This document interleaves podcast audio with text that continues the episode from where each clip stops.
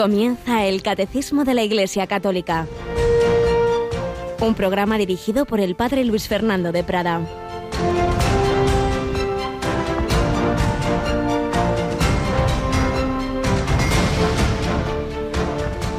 Dadme muerte, dadme vida, dad salud o enfermedad, honra o deshonra me dad Dadme guerra o paz cumplida, flaqueza o fuerza mi vida, que a todo diré que sí. ¿Qué mandáis hacer de mí? Alabado sean Jesús, María y José. Muy buenos días, muy querida familia de Radio María. Felicidades a todos, porque Santa Teresa es también copatrona de España. Por supuesto, una felicitación especial a nuestros oyentes de Ávila, a los y las carmelitas, la familia carmelitana, a las Teresas, pero a todos, porque es una santa de toda la Iglesia, doctora de la Iglesia Universal y especialmente una de las muchas glorias de la España católica, de la historia de esta nación forjada en la fe, llena de santos, especialmente en ese impresionante siglo XVI, que ni nosotros mismos no sabemos la de santos que hubo. Sabemos unos cuantos nos suenan más, San Ignacio, San Francisco Javier, Santa Teresa, San Juan de la Cruz, pero Santo Tomás de Villanueva, Luis Beltrán, eh, San Juan de Dios, bueno, tantos y tantos y tantos que realmente amaron a Jesucristo, que que dieron la vida por él, que fueron maestros, como San Juan de Ávila, San Pedro de Alcántara, así es que podríamos seguir y seguir. Bueno, menciona a San Juan de Dios que nació en Portugal, que en aquella época, en parte al menos unos años, también estaba unido a España, una realidad histórica en la que el Evangelio, las semillas que sembraron los apóstoles que vinieron, seguramente San Pablo y Santiago, por supuesto, y aquellos hombres que que dieron la vida por Jesucristo para que nosotros tuviéramos la vida eterna y siglos de, de esa fe de mártires bajo el imperio romano, tantos y tantos, desde niños pequeños hasta ancianos que dieron la vida y luego toda nuestra historia pues forjada en ese espíritu que nos dio el Señor y que ha dado lugar a santos como Teresa de Jesús, este himno que nos enseña a aceptar lo que Dios quiera, a fiarnos de Él, a, a solo hacer el absoluto de quién es el absoluto, ya relativizar todo lo demás y por eso nada te turbe, nada te espante, todo se pasa, Dios no se muda, la paciencia todo lo alcanza. Quien a Dios tiene, nada le falta. Pues es lo que le pedimos al Señor que vivamos en este día y un día que comenzamos como, como por lo menos tres días a la semana, martes, miércoles y jueves, poniéndonos aquí a los pies del Señor que nos enseña el catecismo de su iglesia lunes y viernes, Monseñor Munilla nos da luz sobre realidades actuales, sobre la situación del mundo, de, la Iglesia, desde la fe y desde la doctrina social de la Iglesia. Y martes, miércoles y jueves, pues vemos las grandes verdades de esa fe, tal como fueron sintetizadas admirablemente en el Catecismo de la Iglesia Católica. Tenemos con nosotros a Mónica Martínez. Buenos días, Mónica. Muy buenos días, padre que te gusta esta gran santa. A mí me encanta. Además, me gusta porque uno puede sentirse muy identificado con ella en las luchas personales que tuvo. Tienes mucha razón, porque a veces tenemos la idea muy equivocada de que desde pequeñita ya muy fue santa y siempre todo estupendamente y no es así. Tú es una, una chica, una chica porque desde pequeña tuvo esas etapas, esos altibajos, ¿verdad? Tú que trabajas con adolescentes sabes que es lo típico, ¿verdad? Pues niña piadosa, adolescente rebeldilla, monja fervorosa, monja tibia, monja otra vez más fervorosa, monja mística, al final todo muy bien, pero, pero, con muchas etapas, ¿verdad? con muchos altibajos, pero, pero, pero, una niña que fue muy fervorosa, ya sabemos esa preciosa anécdota de cuando se va con su hermano Rodrigo ingenuamente a tierra de moros a que les corten la cabeza. Bueno, pues esta semana vamos a secundar una iniciativa muy bonita mm, de la que son o van a ser protagonistas los niños. ¿Nos lo explicas? Sí, estamos en este mes misionero extraordinario, octubre, también mes del Rosario, y este viernes 18 de octubre eh, tenemos el reto de congregar en Radio María, no solo en Radio María España, sino en todo el mundo, un millón de niños que recen el Rosario por la unidad y la paz. Ahí es nada, padre, ¿qué le parece? Pues una maravilla. La iniciativa la secundamos nosotros, aunque realmente no es nuestra, eh, viene de, muchos ámbitos y particularmente de ayuda a la iglesia necesitada, ¿verdad? Y se inspira en una frase de otro gran santo, en este caso no español, aunque nos quería mucho, sino italiano.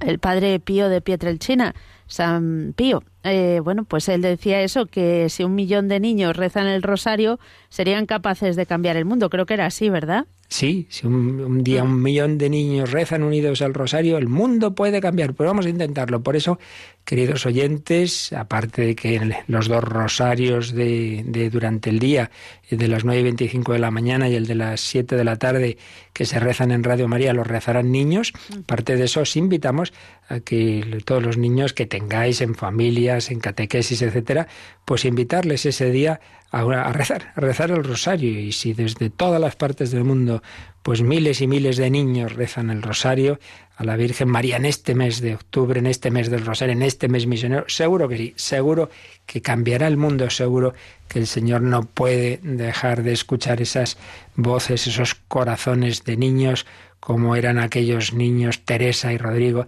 que querían dar la vida por él. Pues nosotros vamos a seguir adelante en este mes misionero extraordinario. Después de esta entradilla, sabéis que tenemos siempre esa primera sección testimonial de santos o de personajes cristianos que tienen algo que enseñarnos y estamos en estos días siguiendo eh, estas semblanzas que nos que nos ha preparado la Congregación para la Evangelización de los Pueblos y las obras misionales pontificias de diversos santos o otras personas destacadas en, en el mundo misionero de la Iglesia.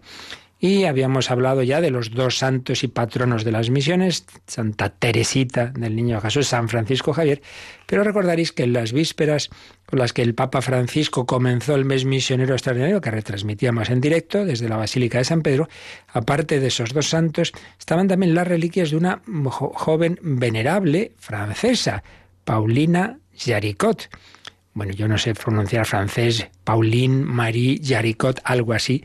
Bueno, vamos a llamarla en español Paulina Jaricot o Jaricot y vamos a dedicar unos días siguiendo este texto que os digo a conocer, porque esta mujer la conocemos muy poquito y sin embargo fue muy importante de cara a las obras misionales pontificias. Pues vamos a pedir también a esta joven venerable, esta mujer que que fue una enamorada de Jesucristo, que nos enseñe también nosotros a ser misioneros en nuestra propia vida, con nuestra oración, con nuestro sacrificio, con nuestros donativos. Veremos cómo ella dio lugar a lo que sería al final la colecta del domo, etcétera, sacando de su escaso salario pues lo que podía para las misiones.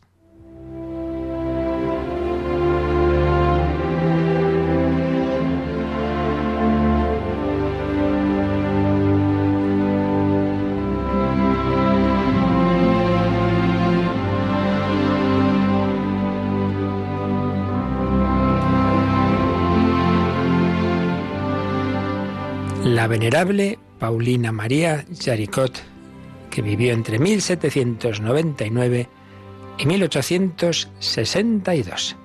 Paulina nació en una familia de fieles católicos en Francia, inmediatamente después de la Revolución Francesa, el 22 de julio de 1799, por tanto, diez años después de aquella revolución de 1789. Fue la séptima y última hija de Antonio y Juana Yaricot, comerciantes de seda de Lyon, una ciudad cuyas raíces cristianas datan del siglo II y que se gloria de haber contado con un famoso santo padre de la iglesia, San Ireneo, San Ireneo de León, su segundo obispo. Fijaos que hemos dicho que fue la séptima hija. Era lo habitual en las familias cristianas tener muchos hijos, lo mismo en conocemos la vida de nuestros santos, San Ignacio de Loyola, no sé si eran 12 o 13, Santa Teresa de Jesús, también muchos, eran matrimonios abiertos a la vida, épocas mucho más pobres que la nuestra, en la que nos parece que es imposible tener hijos o tener más de uno o de dos, porque nos parece que somos pobres. Paulina fue bautizada el mismo día de su nacimiento, otro aspecto habitual en, en la tradición de las familias cristianas, no dilatar el bautismo. Sus padres le pidieron a un sacerdote fiel al Papa que bautizara a esa hija en la casa familiar. ¿Y qué quiere decir esto de un sacerdote fiel al Papa? Pues que ya sabéis que la Revolución Francesa, como tantas veces pasa con las revoluciones, prometía libertad, libertad, igualdad, fraternidad, sí, sí. Y al poco tiempo era libertad para los que pensaran como ellos, no para los demás. Y obligaron a los sacerdotes a hacer un juramento por el cual se ponía el poder del Estado por encima de la Iglesia y del Papa. Entonces, claro, como siempre pasa en esto, hubo quien cedió, quien contemporizó y hubo quienes no. Entonces estos padres católicos no se fiaban de aquellos sacerdotes que llamaban los juramentados, que habían aceptado esas condiciones del Estado y en cambio buscaron un sacerdote eh, de los refractarios que decían que estaban perseguidos, pero de ellos sí que se fiaban. Y a él le pidieron que bautizara a su hija y, y así pues esta niña fuera hecha hija de Dios a través de ese bautismo que le dio ese sacerdote.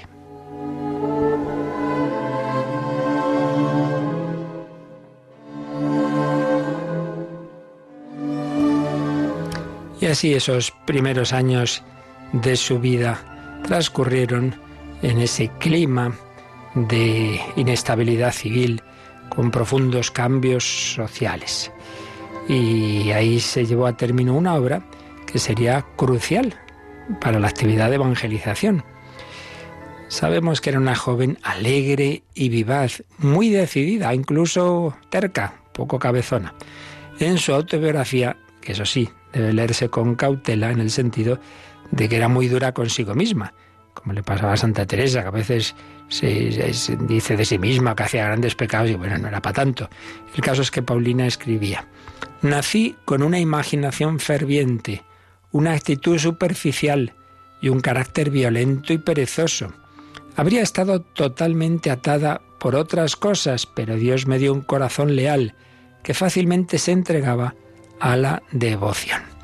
Pues ella veía esas dificultades, esos defectos de carácter, pero también reconocía ese corazón que Dios le había dado. Estaba muy unida a un hermano suyo, Fileas, que era dos años mayor que ella, que quería ser misionero en China.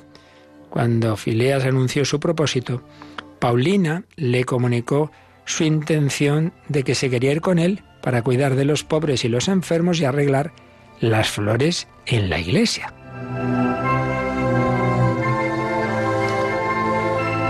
Pero era una chiquita pues un poco inestable y durante su adolescencia y los primeros años de su edad adulta pues fue bastante inconstante en sus devociones. A veces pues sí, tenía épocas más fervorosas de la oración y ahí estaba ese deseo de pasar largas temporadas en la iglesia ante Jesús sacramentado, orando por la intercesión de la Virgen María.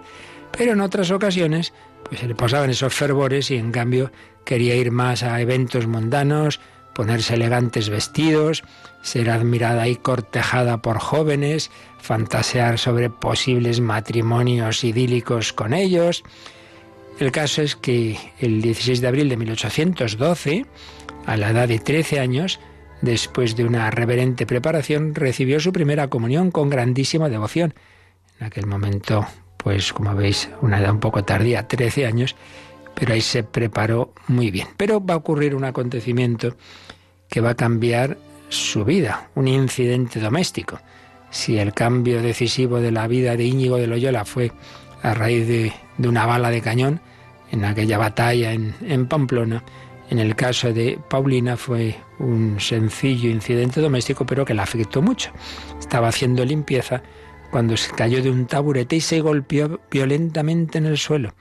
Y la caída dañó seriamente su sistema nervioso, de manera que le impedía mover correctamente sus extremidades y hablar con normalidad. Los médicos probaron diversas terapias, pero acabaron admitiendo que no había remedio, que era imposible encontrar un remedio. Su madre estaba tan preocupada por su salud que también ella enfermó, y su enfermedad empeoró aún más con la noticia de la inesperada muerte de su primogénito Narciso, a la edad de 21 años. La cruz siempre está presente en la vida de las familias. Esta chica que tiene ese accidente y ese hermano mayor que muere joven, con 21 años. El padre, Antonio, decide trasladar a su hija a un pequeño pueblo a las afueras de Lyon, con la esperanza de que la separación entre madre e hija pudiera ayudar a ambas a curarse más deprisa. No fue así. El 29 de noviembre de 1814 murió Juana, murió la madre. La familia, temiendo que empeorase aún más la salud de Paulina ante la noticia, tomó la decisión de no informarla de momento de la muerte de su madre. Bueno, vamos a quedar ahí, pues esas primeras etapas, esos primeros años de su vida, esos pequeños altibajos de fervor y de más mundanidad y ese accidente doméstico que ocurriría.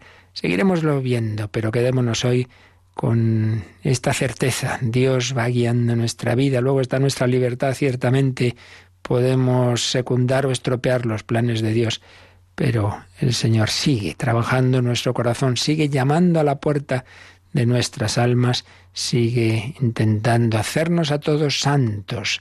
Pues así se lo pedimos, que también lo haga con nosotros, que no se canse de llamar a la puerta. Mira que estoy a la puerta y llamo.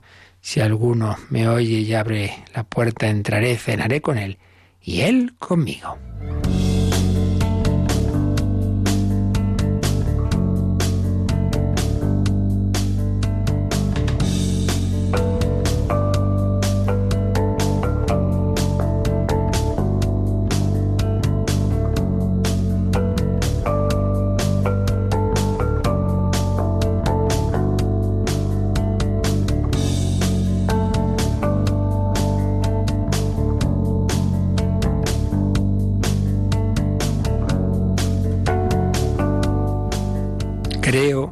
El perdón de los pecados. Estamos comentando lo que nos dice el Catecismo de la Iglesia Católica sobre ese artículo de nuestra fe, que ya el mero hecho de que esté en el credo comentábamos que es muy consolador. Creemos en Dios, creemos en Jesucristo, creemos en la Virgen, creemos en la Iglesia, creemos también en el perdón de los pecados. Sí, somos pecadores todos tenemos esa herida del pecado, la excepción de la Santísima Virgen María, pero el Señor, en su amor misericordioso que le ha llevado a la redención del hombre, pues nos da ese regalo, perdón, don dado de nuevo, don intensivo, don que se nos regala. Creo en el perdón de los pecados, artículo décimo del credo, que el catecismo comenta a partir del número 976 y ya decíamos que lo hace de una manera eh, resumida porque mm, casi todo lo que aquí se trata está desarrollado, ampliado en otras partes del catecismo, pero eso no obsta para tener una síntesis de la importancia de ese perdón de los pecados. Vimos un primer número general y luego tiene dos partes, dos apartados este artículo. El que terminábamos el otro día, un solo bautismo para el perdón de los pecados el primer y principal sacramento por el que recibimos el perdón de los pecados es el bautismo, porque nos une a Jesucristo, muerto y resucitado, que murió por nuestros pecados y resucitó para nuestra justificación, un bautismo que nos purifica totalmente, que nos da un perdón total, absoluto de nuestros pecados. Pero eh, aún así, después del bautismo, sigue en nuestro corazón la inclinación al mal. Siguen esas tendencias, consecuencia del pecado original y de los demás pecados de nuestro mundo, que, que, nos inclinan al mal, esa concupiscencia, por lo cual seguimos en lucha y en esa lucha caemos a veces, aunque sean en cosas pequeñas, por eso, como el bautismo solo se recibe una vez, el Señor nos dejó otro sacramento que ese sí se puede reiterar, que es el sacramento de la penitencia por el cual el ya bautizado de nuevo puede recibir ese perdón de Dios, puede reconciliarse con Dios y con la Iglesia. Es lo que vimos en los días anteriores. Este primer apartado, el bautismo y ese bautismo laborioso que es la penitencia para el perdón de los pecados. Y entramos en un segundo apartado, el poder de las llaves. Y esto del poder de las llaves, bueno, pues Recordemos aquellas palabras de Jesús a San Pedro, te daré las llaves del reino de los cielos. Entramos aquí en un tema que resulta escandaloso para el, mundo de hoy, que le parece que, bueno, aunque exista Dios, pero, pero hombre, mi Dios, yo hago con Dios, tengo mi relación particular y no tiene que entrar nadie ahí. Nos cuesta, nos cuesta esta dimensión comunitaria. Somos muy individualistas, anarquistas y libertarios. Y claro, pues yo me las apaño con Dios. Bueno, sí, sí, todo eso está muy bien, hijo, pero es que Dios se ha hecho hombre, precisamente porque sabe que tú no eres capaz, ni tú ni yo ni nadie, somos capaces de llegar a Dios, de unirnos con Él, si Él no nos tiende los brazos, si Él no desciende, si Él no nos abraza, pero lo ha hecho de una manera en la que quiere formar esa familia, no cada uno por su lado. Por eso, pues ese pueblo de Dios que se forma en toda la historia de la salvación, ese pueblo de Israel, esas doce tribus, que son preparación de ese nuevo pueblo de Dios, que será la iglesia, edificada sobre doce también, doce apóstoles, a los que Jesús les dice, lo que ataréis en la tierra quedará atado en el cielo, lo que desataréis en la tierra quedará desatado en el cielo. Y de una manera especial se lo dice a su cabeza, a Simón Pedro, y le añade esta frase de te daré las llaves del reino de los cielos. Y por eso este segundo apartado de este artículo del poder de las llaves, que va a desarrollar brevemente el catecismo en los números 981, 82 y 83, aunque lo vamos a ampliar con los números que pone al margen eh, donde en su momento se verá ya con más detalle en otras partes del catecismo, pero que hoy vamos a leer para que nos hagamos ya una cierta idea de conjunto, lo esencial de qué significa esto de que Dios nos da su perdón a través de la Iglesia a la que ha dado esa capacidad de perdonar en su nombre, lo que ataris en la tierra lo que recibís del Espíritu Santo. A quienes perdonéis los pecados les quedan perdonados, a quienes se los retengáis les quedan retenidos. Distintos textos en Mateo, en San Juan, otros sinópticos en los que vemos este poder de las llaves. Bueno, pues vamos a leer en primer lugar el número 981 del Catecismo. Cristo, después de su resurrección, envió a sus apóstoles a predicar en, no, en su nombre la conversión para perdón de los pecados a todas las naciones.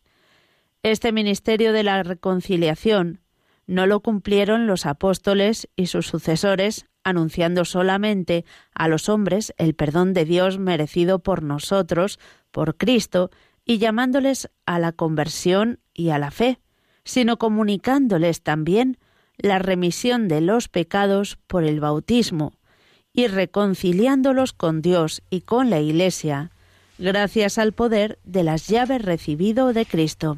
Y termina este número con una cita de San Agustín. La Iglesia ha recibido las llaves del reino de los cielos, a fin de que se realice en ella la remisión de los pecados por la sangre de Cristo y la acción del Espíritu Santo. En esta Iglesia es donde revive el alma que estaba muerta por los pecados, a fin de vivir con Cristo, cuya gracia nos ha salvado. Bueno, pues un número precioso que realmente es muy consolador. Cristo resucitado. ¿Qué hace Jesús? Envía a sus apóstoles a qué? A predicar en su nombre la conversión para perdón de los pecados. Predicar la conversión a todas las naciones. Lucas 24, 47. Vamos a leer un poco el contexto de este, de este versículo. Está Jesús con, resucitado con los apóstoles y San Lucas sintetiza en esta escena pues lo que ocurrió en esos últimos días, en esa resurrección y luego antes de la ascensión. Eh, dice Jesús, si cogemos desde el versículo 44 de Lucas 24, esto es lo que significaban mis palabras, las que os dije mientras estaba aún con vosotros.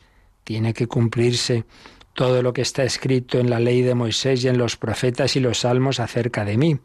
Entonces les abrió la inteligencia para entender las escrituras. Importante esto, ¿no? No basta, nosotros no somos una religión del libro, entonces yo cojo aquí la Biblia y yo pues leo y ya está. No, no, no, no, no. Necesito, es una religión de una persona viva, Cristo resucitado y vivo que me da el Espíritu Santo. Y en ese Espíritu puedo entender esa revelación de Dios, que no solo es la escritura, sino la tradición, la puedo entender en ese nosotros de la iglesia, en esa comunidad que es la iglesia, no yo a mi aire cojo mi Biblia y ya está ahí lo directo. Es el Señor quien abrió a los apóstoles la inteligencia, que no se habían enterado de nada los pobres, y ahora ya con la luz del Espíritu Santo, que iba a ser ya más plena 50 días después en Pentecostés, para entender las escrituras. Y les dijo, así está escrito, el Mesías tiene que sufrir y resucitar de entre los muertos al tercer día. Y, y aquí viene el versículo clave, tiene que predicarse en su nombre el arrepentimiento o conversión para perdón de los pecados a todas las naciones. Empezando a partir de Jerusalén, vosotros sois testigos de esto. Y mirad, yo envío sobre vosotros la promesa de mi Padre. Vosotros quedaos quietos en la ciudad hasta que os revistáis de por la fortaleza venida de arriba. Es decir, hasta que llegara esa efusión plena del Espíritu Santo en Pentecostés. El Señor les dice a sus apóstoles que van a predicar, tienen que predicar en su nombre, en nombre de Cristo, esa conversión que antes él predicó en su vida pública, convertidos y creen la buena noticia, tienen que predicar ese arrepentimiento o conversión para perdón de los pecados. Tienen que hacerlo a todas las naciones. A partir de Jerusalén, vosotros sois mis testigos, pero tranquilos, que vais a contar con el Espíritu Santo. No, no, no lo vais a hacer vosotros solos. Envío misionero. En otro, en Mateo, se nos va a hablar del bautismo. Id, predicad, bautizar. Al que crea y se bautice se salvará. En San Marcos, en fin, el final de los evangelios tiene ese sentido misionero, pero aquí con este matiz de una predicación para la conversión y el perdón de los pecados. Y sigue diciéndonos el, el catecismo, el 981, que este ministerio de la reconciliación, entrecomillado, porque esto de ministerio de la reconciliación es una expresión de San Pablo en su segunda carta a los Corintios, segunda Corintios 5, 18. Ese ministerio de reconciliar de ese recibir el perdón de los pecados, no lo cumplieron los apóstoles y sus sucesores únicamente con la predicación, únicamente anunciando Dios os quiere, Dios os perdona, Cristo ha muerto por todos, y llamándolos a la conversión y a la fe. No solo eso, también esa, esa predicación, por supuesto, por ahí se empieza, por creer en ese anuncio de, de Cristo que ha muerto por todos nosotros, pero también comunicándoles esa remisión de los pecados. ¿Cómo? Por el bautismo, en primer lugar, como habíamos visto antes, que el primer sacramento, primer y principal sacramento para el perdón de los pecados es el bautismo. Por tanto, se anuncia ese, ese, ese perdón, pero no solo se anuncia, sino que aquel que lo cree lo recibe. ¿Qué tenemos que hacer, hermanos? Dicen los oyentes del primer discurso de San Pedro después de Pentecostés, cuando Pedro anuncia pues lo que ha ocurrido, ¿no? Y cómo Jesucristo llama a todos a la conversión. ¿Qué tenemos que hacer? Dice, pues bautizaos en el nombre de Jesucristo y recibiréis el perdón de vuestros pecados. Anuncio por la predicación y a continuación el sacramento que nos comunica esa gracia misericordiosa, ese perdón de los pecados. La Iglesia no solo predica y anuncia, sino que a través de esa acción sacramental en la que está realmente Cristo resucitado y el Espíritu Santo, a través de esos signos, el Señor actúa signos eficaces. No es un mero teatro, no es una mera, un mero recuerdo subjetivo el que se da a través de los sacramentos. Anuncia y comunica la remisión de los pecados por el bautismo y reconcilia a los hombres con Dios y con la Iglesia gracias al poder de las llaves recibido de Cristo, gracias al poder de las llaves. ¿Y qué es esto del poder de las llaves? Pues para ello lo, nos vamos a ir a otro número marginal, pero antes de ello vamos a quedarnos un poquito pues dando gracias a Dios de cómo todos somos esa oveja perdida que no sabemos volver a casa, pero Jesucristo, el buen pastor, ha venido por cada uno de nosotros y nos envía, envía a su iglesia, envía a los apóstoles, envía a sus sucesores, a tantos y tantos colaboradores del buen pastor para que busquen a las ovejas perdidas. No he venido a llamar a los justos, sino a los pecadores. No necesitan médico los sanos, sino los enfermos. Tú que me escuchas y quizás digas, uy, esto no es para mí, yo soy un desastre, soy un pecador, pues eso, entonces por eso para ti. Porque Cristo no ha venido a por los que ya se creen muy buenos y muy santos. Bueno, también ha venido por eso, ha venido por todos, pero quiero decir que precisamente cuanto más pobre y pecador es uno, más Jesucristo ha venido a por él porque es capaz de dejar a las 99 ovejas que ya más o menos están encaminadas y se preocupa por la perdida como si no hubiera nadie más. Tú y yo somos esa oveja perdida. Dejémonos abrazar, dejémonos eh, curar y salvar por Jesucristo.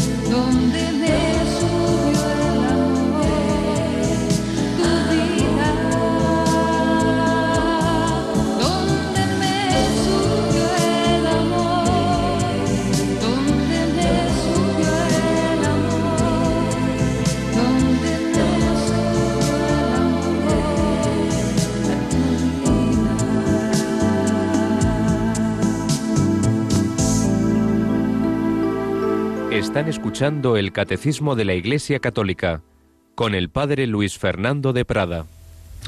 Jesucristo, desde la cruz donde le subió el amor, nos llama a las ovejas perdidas y nos reconcilia, pero nos da esa gracia, ese perdón, a través de ese camino que él mismo ha establecido a través de su iglesia, de su cuerpo místico. Anuncia el perdón y lo comunica a través del bautismo, a través de la penitencia, en definitiva, a través del poder de las llaves. Bueno, pues vamos a ver qué es esto del poder de las llaves. Como os decía en este, este apartado, en este artículo décimo, se tocan puntos que en otras partes del catecismo se ampliarán, pero vamos por lo menos a tener un poquito más de idea de esos puntos leyendo los marginales, números marginales que sugiere el catecismo. Vamos al número 1444 que está en la segunda parte del catecismo, la parte de la liturgia de los sacramentos, en concreto del sacramento de la penitencia. Leemos este número 1444.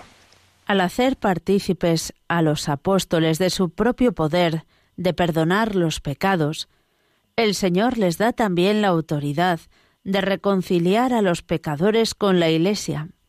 Esta dimensión eclesial que de su tarea se expresa particularmente en las palabras solemnes de Cristo a Simón Pedro. A ti te daré las llaves del reino de los cielos, y lo que ates en la tierra quedará atado en los cielos, y lo que desates en la tierra quedará desatado en los cielos. Consta que también el Colegio de los Apóstoles, unido a su cabeza, recibió la función de atar y desatar dada a Pedro. Así pues, recordamos esos textos tan importantes de Jesús, lo que ataris en la tierra quedará atado en el cielo, luego a San Pedro en particular, con las llaves del reino de los cielos, lo que ates, lo que desates, y también recordamos ese de San Juan 20, eh, recibid el Espíritu Santo, a quienes perdonéis los pecados les quedan perdonados, a quienes se los retengáis les quedan retenidos. Como os decía, pues esto choca nuestra mentalidad en la que parece que Dios y yo y lo directo, que es verdad en cierto modo, claro, el Señor llama a una relación personal, pero personal no quiere decir individualista o intimista, personal dentro de una familia en la que el Señor pues quiere que nos ayudemos unos a otros y nos comuniquemos los dones y gracias unos a otros, tanto en el orden natural como sobrenatural. Y este aspecto de esa gracia y de ese perdón pues ha querido que sea con esa mediación eclesial, entre otras cosas, porque el pecado no solo ofende a Dios, sino también hace daño a los hermanos, hace daño a la comunidad eclesial. Por tanto, Jesús quiere que también recibamos ese perdón y esa reconciliación a través de la Iglesia. Ese poder de las llaves quiere decir que el Señor ilumina, inspira a la jerarquía de la Iglesia, los apóstoles y Pedro y sus sucesores, obispos y papa, para que cuando toman esas decisiones en este orden, pues no sean meramente humanas, sino que realmente nos ayuden interiormente a acercarnos al Señor y a recibir el perdón de los pecados. Y usa el Señor una expresión, claro, como todo hay que conocer el contexto y lo que significaban las palabras en aquel momento. Entonces eso de atar y desatar ya lo usaban los rabinos judíos y tenía un determinado significado. Y de hecho el siguiente número del catecismo nos lo explica Mónica, el 14, el siguiente número quiere decir de esto es que estamos viendo de la parte de la penitencia, el 1445. Las palabras atar y desatar significan aquel a quien excluyáis de vuestra comunión será excluido de la comunión con Dios. Aquel a quien recibáis de nuevo en vuestra comunión Dios lo acogerá también en la suya. La reconciliación con la Iglesia es inseparable de la reconciliación con Dios. Y es que la Iglesia es el cuerpo místico de Cristo. Entonces, si tú te separas de ese cuerpo místico de Cristo, pues obviamente te estás separando de Cristo. Por eso Jesús dice que el sarmiento que se separa de la vid se seca, porque recibimos la vida divina en la Iglesia, que es el cuerpo de Cristo que no es meramente una sociedad externa como otras que, que firmamos un papel, no junte. No, no, no, no. Es una realidad vital. Ese es un cuerpo vivo, un cuerpo místico, cuya alma es el Espíritu Santo, cuyo alimento es la Eucaristía, y en la que recibimos ese perdón, esa misericordia. Lo que atéis, lo que desatéis. Ya lo usaban los rabinos con un doble sentido. Uno, el que aquí se nos ha dicho. Atar, desatar, es decir, el declarar si una persona está en esa comunión, en esa comunidad o no, por su vida, por sus pecados o, arrepentimiento de los mismos. Pero también significaba esa capacidad de, de, decidir doctrinalmente lo que es correcto y lo que no. Y eso es lo que también lo podemos ver en otro número que cita aquí el Catecismo, el 500. 53. Este, en cambio, ya lo vimos en su momento. Eh, es cuando estamos hablando de, de la predicación de Jesús, de la vida pública, y hay un apartado que se llama precisamente las llaves del reino, las llaves del reino.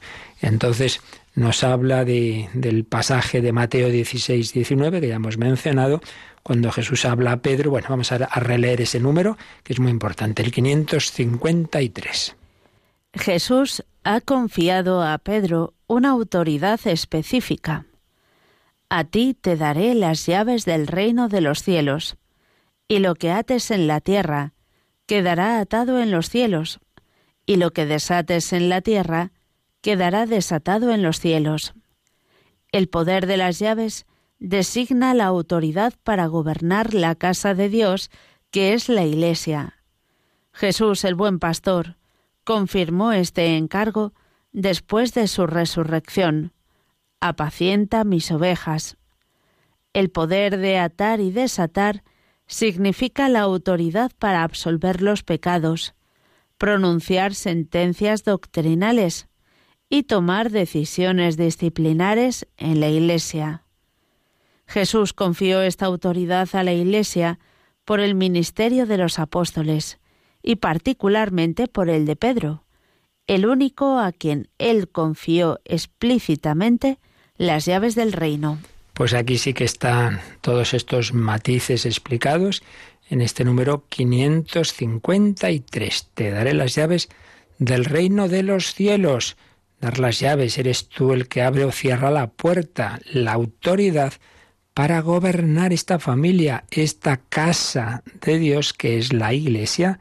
Jesús es el buen pastor, él es el único pastor, pero no nos olvidamos de cómo al final del Evangelio de San Juan, cuando se produce esa aparición de Cristo resucitado junto al lago de Tiberíades y ese diálogo personal, final, último diálogo tan bonito de Jesús con San Pedro, ¿qué le dice? Simón, hijo de Juan, ¿me amas? Pastorea mis ovejas, apacienta mis ovejas, apacienta mis corderos. Son míos, son de Cristo, claro, pero te encargo que los apacientes, esa unidad entre Cristo, cabeza y pastor, y los pastorcitos delegados por él, el primero de ellos, Pedro, apacienta mis ovejas. Pero, ¿cómo? Con un poder que Dios le da, que ha dado, en cierto modo, a todos los apóstoles y especialmente a él. Y es lo que explica a continuación. El poder de atar y desatar significa, aquí lo amplía un poco más de lo que hemos visto antes, lo que significaba en ese mundo judío, en ese mundo semítico, en esos rabinos de, las sinagogas de, Israel significa, primero, autoridad para absolver los pecados, admitir o no, decir, sí, sí, eh, mm, quedas readmitido en la comunión que tú mismo has roto de, con Dios y con la comunidad. Autoridad para absolver los pecados, pero también pronunciar sentencias doctrinales eh, con la luz del Espíritu Santo la Iglesia puede interpretar, puede las palabras de Jesús, decir, sí, esto es pecado, no lo es, etcétera. Pronunciar sentencias doctrinales y tomar decisiones disciplinares, como puede ser, por ejemplo,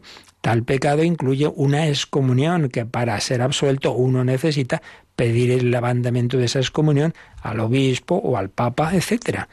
Todo esto está aquí eh, absolver los pecados, pronunciar sentencias doctrinales y tomar decisiones disciplinares. Jesús confió esta autoridad a la Iglesia por el ministerio de los apóstoles.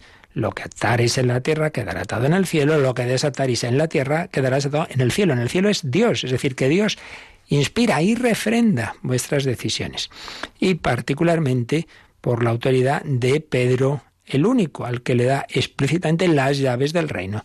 Te daré las llaves del reino de los cielos. Así pues, el poder de las llaves no es un invento de la Iglesia en el siglo XII, ¿verdad? Estas tonterías que a veces se dicen, está todo en el origen, está en, ese, en, el nacimiento de la Iglesia, está en los evangelios, está en la tradición, está en la acción de la Iglesia desde el primer momento, esa conciencia de esa identidad, de esa unión con Cristo y por tanto de haber recibido ese, ese poder, un poder que es para el amor, que es para la misericordia, porque es ni más ni menos que el poder de, de decir, me quedo tranquilo, Dios me ha perdonado. No simplemente yo pues sí, internamente me arrepiento, sí, sí, pero necesito oír ese perdón. Yo te absuelvo de tus pecados en el nombre del Padre y del Hijo y del Espíritu Santo.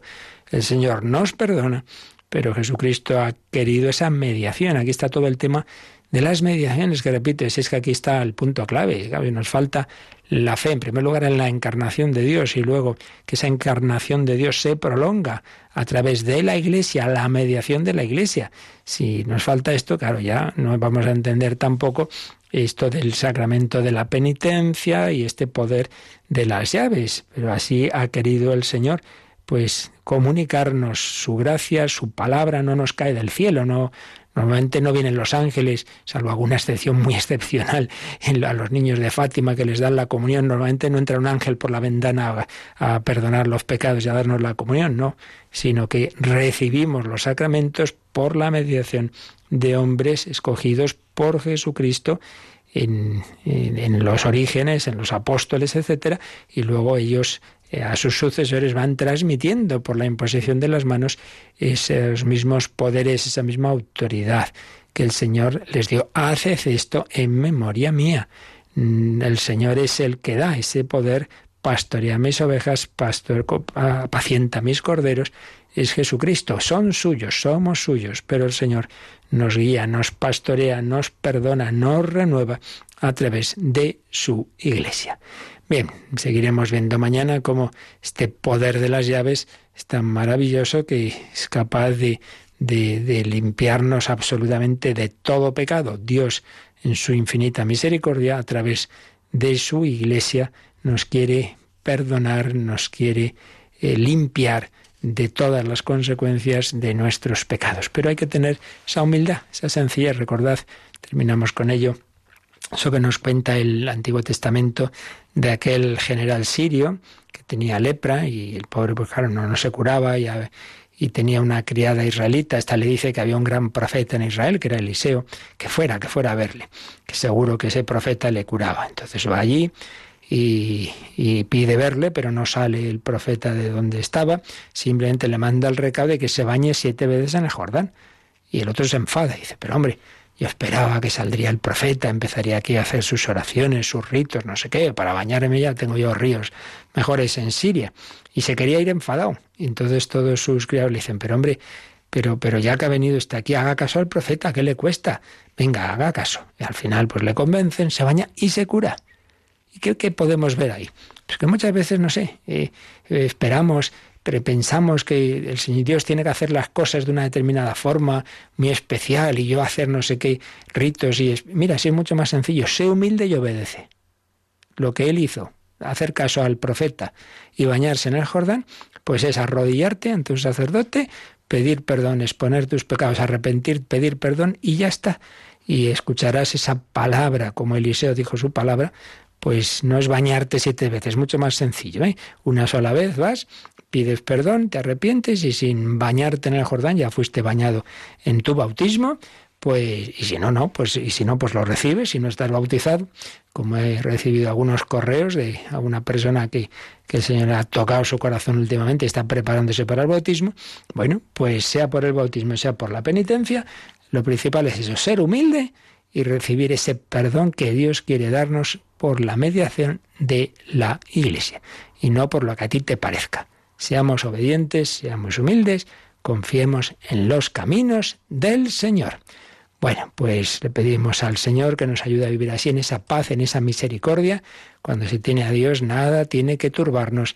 Así nos enseñó Santa Teresa, nada te turbe, nada te espante. Lo recordamos enseguida, a la vez que hoy os recordamos cómo podéis hacer vuestras consultas o testimonios.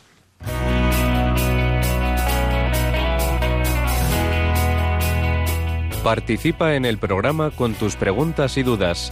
Llama al 91005 9419. 91005 9419. También puedes escribir un mail a catecismo arroba radiomaria.es. Catecismo arroba radiomaria.es.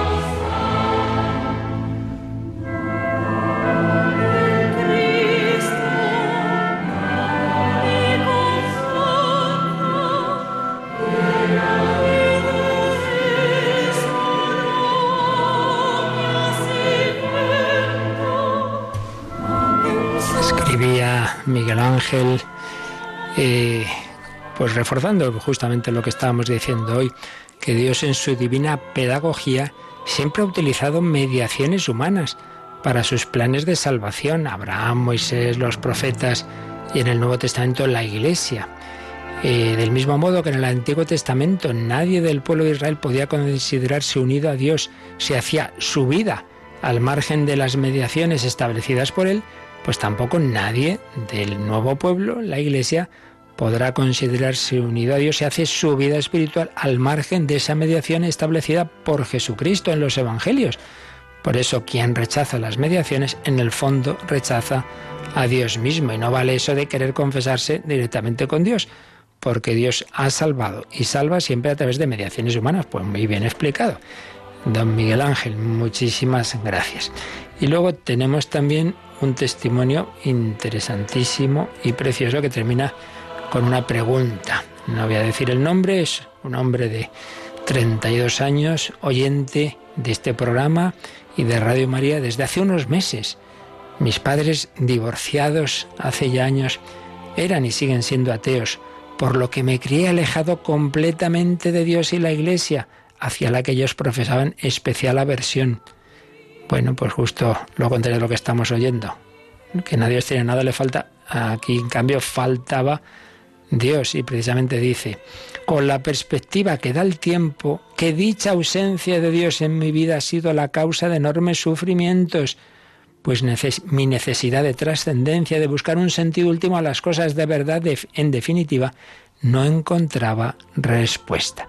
Entonces dice cómo Dios en su providencia se fue sirviendo de vídeos, de internet, de la película de la pasión, de una manera muy especial, y poco a poco el Señor se fue haciendo un hueco en mi corazón. Mi ateísmo derivó en agnosticismo, este en deísmo, hasta que, para mi propia sorpresa, sentí la certeza absoluta de que Dios sí existía. No era una deducción matemática ni científica, era un convencimiento en mi corazón que además, tras tumbar prejuicios cientificistas y conocer más la doctrina de la Iglesia Católica sobre la ciencia y la evolución, vi que no era en absoluto incompatible con la razón, fe y razón de la mano. ¿Quién me lo iba a decir a mí? Pues muy interesante. Por un lado, búsqueda, luces por aquí, por allá, leer esto, lo otro, ver que fe y razón no son contrarias, pero al final, esa certeza interior, esa gracia de Dios, que es el don de la fe, Gracias a una amiga católica que me puso en contacto con un sacerdote, he comenzado a tomar catequesis de precatecumenado con la intención de ser algún día bautizado. Fijaos, esa mediación, Dios ha tocado su corazón, pero se da cuenta de que el Señor quiere que darle ya esa plenitud de su gracia a través del bautismo en la Iglesia. Por todo lo anterior, quiero transmitirles a usted y a toda la gente que trabaja o es voluntaria en Radio María mi agradecimiento por su labor. Sus programas y podcasts están siéndome muy útiles. La nueva evangelización da sus frutos y yo soy un ejemplo de ello. La pregunta, ¿puede un precatecúmeno o catecúmeno definirse a sí mismo como católico? ¿Se requiere ser bautizado previamente para poder definirme así? Bueno, pues vamos a ver, esto en su momento ya dijimos que hay distintos grados de pertenencia a la Iglesia. Todos estamos llamados a esa pertenencia a la Iglesia. La, pertenencia plena con todos los títulos y derechos en efecto requiere el bautismo. Pero una persona que ya está preparándose ya tiene esa pertenencia, no del todo plena a la Iglesia, pero ya es católico, sí, sí, lo es, porque Fijaos que incluso la historia de la Iglesia, cuando había catecúmenos que están preparando el bautismo y antes de recibirlo hubo una persecución, esto pasó en el Imperio Romano y ha pasado después también, pero especialmente entonces se les consideraba ya mártires que habían recibido el bautismo de sangre, el bautismo del, martirio. Pues claro, si, si, si se les considera incluso santos y mártires, pues claro que son católicos aunque no hubieran recibido el bautismo. Entonces, la respuesta no es sí o no, es eh, hay falta algo, en efecto, falta ese paso para plenitud de incorporación a la Iglesia, pero ya tienes esa pertenencia a la Iglesia no completa. Ojo, tampoco tiene una pertenencia completa el que ha recibido todos los sacramentos y vive en pecado mortal. Porque ese tiene la parte externa, pero no la interior, que es la más importante, que es tener el Espíritu de Cristo. Por tanto, la pertenencia plena incluye tanto condiciones externas como internas.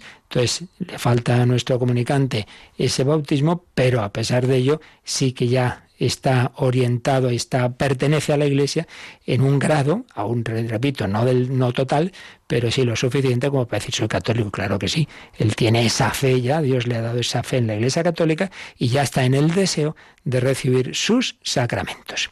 Pues nada, pedimos al Señor que todos nosotros vivamos así en esa búsqueda de la verdad, sabiendo que con el Señor nada nos falta y sin Él nos falta todo.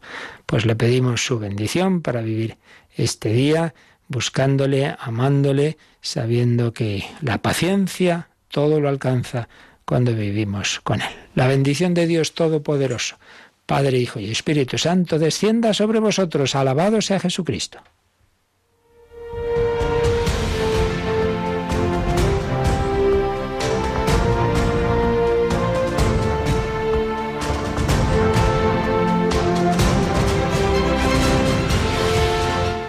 Han escuchado en Radio María el Catecismo de la Iglesia Católica.